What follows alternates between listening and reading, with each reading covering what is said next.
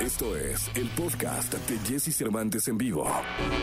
¿Tienes alguna duda con respecto al sexo? Aquí está el consultorio sexual con Alessia Divari en Jesse Cervantes en vivo. Ahí está la sexóloga Alexia Divari. Alexia, sigue en Mérida. ¿Sigues en Mérida, eh, eh, sexóloga? Sigo en Mérida, ya Qué me voy el viernes a Cancún. Qué delicia, Dios de mi vida. Oye, Mérida es una. Sigues con. O sea, seguimos con el Mayanet. Seguimos con el Mayanet, pero ya es eh, la última con el Mayanet, porque ya, ahora sí, ya me voy. Sí, ya. Ahora vamos a usar el Romanet. Ahora vamos a usar, bueno, ni siquiera Roma, pero Ah, es que vas a como un pueblito, ¿va? voy a un pueblito. Ahorita sí llego a casa de una de mis tías y llego a un pueblito que se llama Matinata. Oh, qué rico. que ¿En la, en la campiña italiana?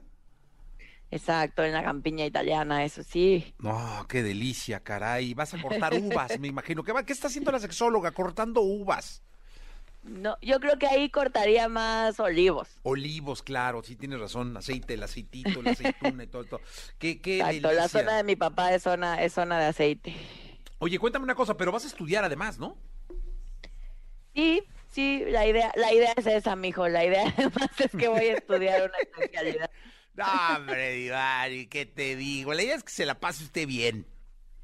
Exacto, la idea es pasármela bien, la idea es conocer y la idea, pues sí, ya de refilón es estudiar. Sí, ya cuando te quede un poco de tiempo después de la conocida. Exacto. No, pues qué bueno, te deseamos muchísima suerte, que todo salga de maravilla, te lo mereces, descansa, diviértete, conoce, aprende y aquí vamos a estar nosotros siempre esperándola con los brazos abiertos. Muchas gracias, Jessy. Eh, de verdad. Y si te parece, vamos al consultorio. Pero por favor, Venga entonces. Eh, Salma dice, ¿puedo quedar embarazada con sexo anal? no, Salma, con sexo anal no nos embarazamos. Eh, para que haya un embarazo tiene que haber eh, un encuentro entre nuestros fluidos vaginales y el semen. Entonces eso ya queda súper claro, Salma, porque dice, ¿cuáles son los riesgos? Pues ninguno, ¿no? En ese sentido de embarazo, no. No, ninguno. Eh, claro, puede haber riesgo de cualquier tipo de infección de transmisión sexual, pero de embarazo no. Perfecto. Luego dicen por acá, eh, Denise dice, es normal, es normal lubricar mucho, me da pena con mi novio. Sí, Denise, o sea, no pasa nada. La lubricación, eh, cada mujer la vivimos de manera distinta. Hay mujeres que naturalmente lubrican en mucha mayor cantidad que otras mujeres. No está ni bien ni mal, es una característica tuya. Así que nada de pena, Denise. Qué rico, está muy bien. Si así eres tú, así eres tú. Exactamente. Jessica dice, ¿algún consejo para poder ser la mejor haciendo sexo oral a mi novia? Eh, yo te diría el mejor consejo para mí siempre será preguntar. Sí que te gusta. preguntar, ser curiosa. Sí, preguntarle a la pareja qué le gusta, porque no a todas las mujeres eh, nos gusta lo mismo. Entonces sí creo que el mejor consejo tiene que ver con preguntarle a la otra persona qué le gusta, preguntarle si de lo que le he hecho, qué le ha gustado, qué le gustaría probar, eh, cómo le gustaría que yo le practicara sexo oral. Oye, y además das pie a que te pregunten, ¿no? Claro, claro, y eso es, es parte importantísima de la comunicación sexual. Entonces, sí, por supuesto, idealmente abrirnos a la conversación sexual, a saber qué me gusta, qué le gusta, qué me asusta, qué se me antoja, cuáles son mis fantasías, qué cosas me causan conflicto, cuáles son mis límites, por ahí. Sí, hombre, porque ya preguntando tú, de inmediato surge la... ¿Y a ti? ¿No? Y ahí es donde ya te desvuelo, Exacto. ¿no? No, pues a mí esto y esto y esto otro. Dice, estoy teniendo mi primera relación desde que salí del closet. Es Mariana. ¿Algún consejo para masturbar a mi novia? Pues el mismo que le acabo de dar a Jessica, Mariana, no tiene que ver con haber salido del closet o no, tiene que ver con qué tanto conozco a la otra persona. eh, y los consejos para masturbar siempre van, como lo hemos dicho muchas veces, vamos de menos a más. O sea, empieza de una forma más suave, eh, más con un ritmo más relajado y vamos subiendo la intensidad según la otra persona nos lo vaya pidiendo. Eh, quizás yo no empezaría tocando el clítoris directamente porque muchas mujeres tienen el clítoris muy sensible y no aguantan la estimulación directa. pero todo eso tiene que ver con conocer a tu novia, porque hay mujeres a las que les encanta que les toquen el clítoris desde el primer momento directamente. Entonces, insisto, es cosa de conocer a la persona con la que estás.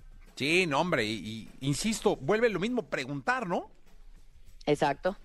Luego dice por aquí eh, Romina, ¿algún consejo para el juego previo? La verdad es que siento que me prendo súper rápido y no sé si esto está bien o mal. O sea, yo me imagino que luego, luego quiere ya este tocho morocho. No, Romina, no está ni bien ni mal. O sea, cada quien nos prendemos a la velocidad que sea que nos prendamos.